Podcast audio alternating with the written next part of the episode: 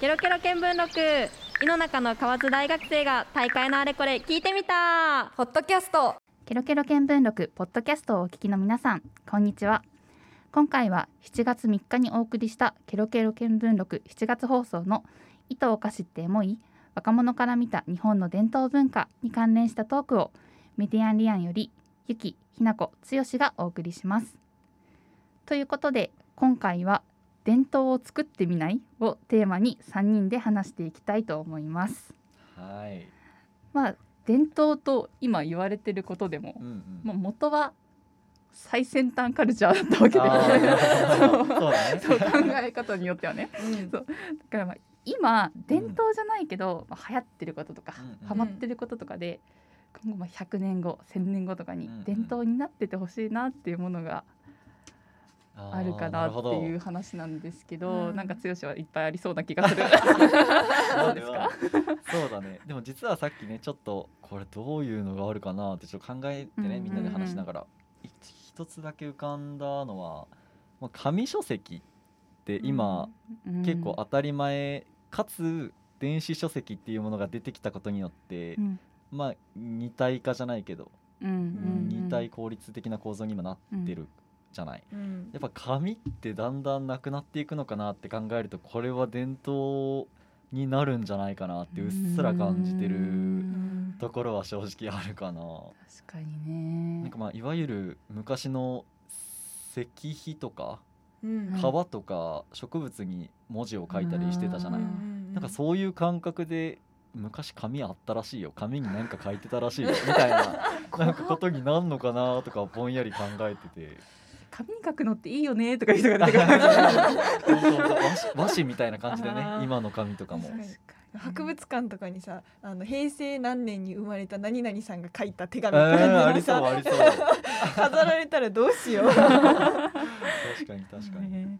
確かにさもうなんだろう表紙がすっごいシンプルで、うんタイトルと写真ちょこっとだけ載ってる雑誌とかがさ、うんうんうんインテリアとして人気だったりあそうだね。んんおしゃれみたいな感じでね。そうそうそう。だからそういうのがどんどんどんどん進んでいくと、うん。伝統っぽくなっていくのかも。中身がもう何も書かれてないやつとかあるかもしれないしねうん形だけとか表紙だけとかねうわーつら。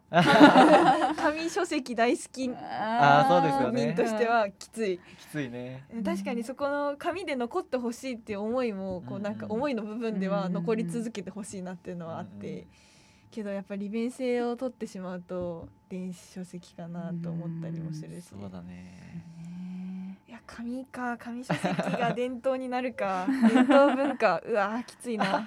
お二人は 何かあるんですか？これはみたいなやつどうなんだろうけどやっぱりアナログとねうん。からデジタルへの変換はうん。ほぼ伝統になるかなと思ってあてそうだよね。それこそ日記とかカレダンダーとかもう絶対見なくない。手帳とかもうね絶対伝統になるよ。伝統ね。だったねっていうか昔のものだねってなっちゃう気がする。確かに。うん。えどう？うん。手帳スケジュール帳とか使う？アナログ。アナログマンだから余裕で使っあてる。自分も実は同じく紙で持ってるんですよねいつも。そうね私もう紙のやつ好きなんだけど、うん。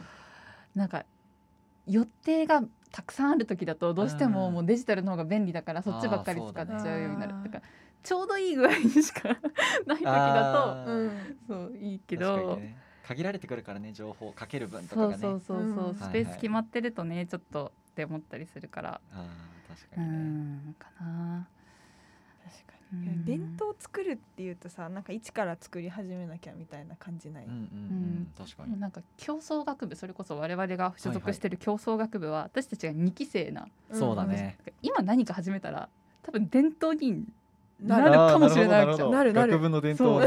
確かに確かに。なんかあります？こういうの伝統残していきたいみたいな。あそれこそ去年てか今年かの3月ぐらいに初めて競争祭っていうのをあ開催してて、うん。でこう初めはねやっぱりみんなよくわかんないから参加しないのよ。うん。けどこれが伝統的になって毎年みんなが一定数参加してくれるようになったら、うん。続くものとして継承されていくのかなと思ってて、本当だね。そこで我々メディアンリアンのことを知ってくれた人とかも意外といねる1年生の子とかもいてからうん。うんね確かに確かに。ね。伝統作れそうですね。なんか物は難しいかもだけど、うんうんうん。場所とかコミュニティっていう面でうん伝そうだね統を作るとかは意外と、ね、思いさえ持ってればつながるような気もするし。ケロケロ見聞録。ホットキャスト。ここまでお送りしたケロケロ見聞録ポッドキャストお楽しみいただけたでしょうか？ポッドキャストで私たちに興味を持ってくださった方はケロケロ見聞録の本編もお聞きいただけると嬉しいです。ケロケロ見聞録はラブ f m で毎月第1日曜日の夜10時から11時まで放送しています。ここまでのお相手はメディアンリアンよりゆきひなこつよしでした。